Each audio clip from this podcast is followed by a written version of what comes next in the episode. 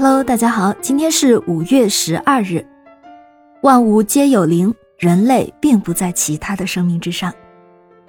在上世纪七十年代，瑞典首都斯德哥尔摩为了要建一座地铁车站，市政府决定把中央公园的十四棵大榆树砍掉。一群年轻人组织了一个叫“城市选择”的公民运动，参加的人主要是学生、艺术家、作家，他们请愿游行。要求改变地铁车站的设计，保留公园的榆树。活动轰轰烈烈，但是市政府并不理会他们的行动。一九七五年五月十二日的早上，当砍树的工人来到公园时，发现有人围在树下，他们在唱约翰列侬和 Bob Dylan 的歌。这可并不是什么演唱会或者娱乐活动，而是市民要保护这十四棵榆树，他们守在这里。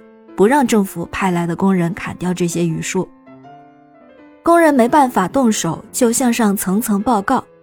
于是市政府调来了警察。这时，有些年轻的学生把自己和榆树锁在了一起，一副树在人在、树亡人亡的姿态。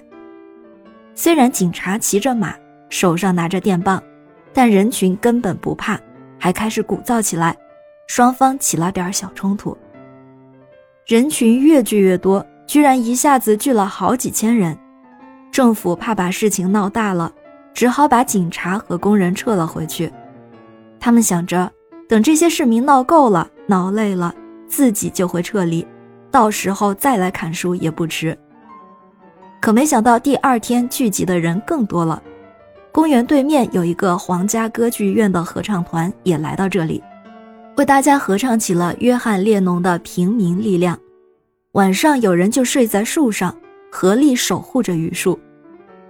这样抗议活动持续了三天，市政府终于妥协，按照市民的要求不砍树了，车站改地点建设，榆树之战终于落下帷幕。